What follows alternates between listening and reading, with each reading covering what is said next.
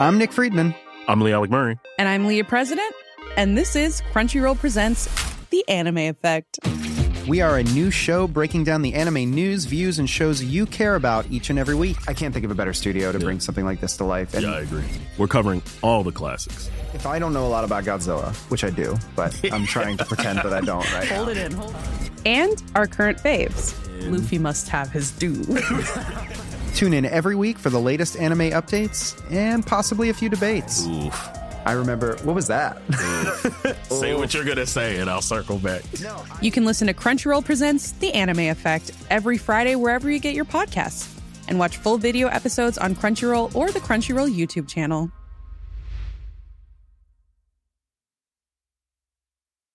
Hey, I'm Ryan Reynolds. At Mint Mobile, we like to do the opposite of what Big Wireless does. They charge you a lot, we charge you a little. So naturally, when they announced they'd be raising their prices due to inflation, we decided to deflate our prices due to not hating you.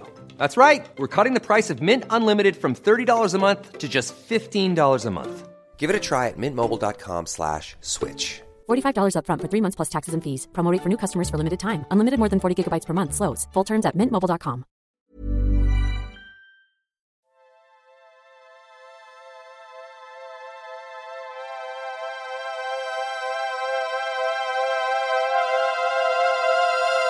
This is Laudace Asteria.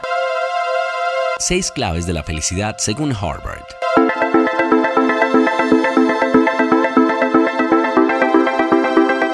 The podcast. Estas son las seis claves de la felicidad según Harvard y más específicamente según Tal Ben Shahar. Este prestigioso psicólogo convirtió la felicidad en una asignatura en la Universidad de Harvard, siendo esta la clase con el mayor récord de asistencia con más de 1.400 estudiantes por semestre. Ben Shahar creó una guía con las seis claves fundamentales para encontrar la felicidad y tener una vida plena y son las siguientes. La primera clave es ser optimistas. Él dice que la felicidad no depende de las circunstancias en las que vivamos, sino la actitud que tengamos frente a la vida y frente a todo lo que nos está sucediendo. La segunda clave es la resiliencia. Él lo describe como la capacidad de adaptarse a las adversidades y las circunstancias para poder crecer a nivel personal. La tercera clave es evitar la procrastinación. La cuarta es socializar y mantener una buena relación con nuestros seres queridos. Ya se ha demostrado que esto aumenta la autoestima, te ayuda a crecer como persona y genera vínculos importantes para tu vida.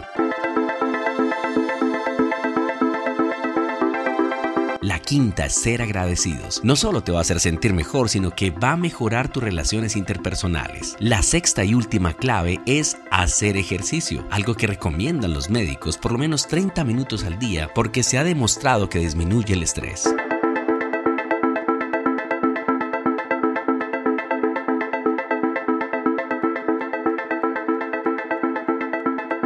¿Qué tan feliz está usted hoy? The podcast.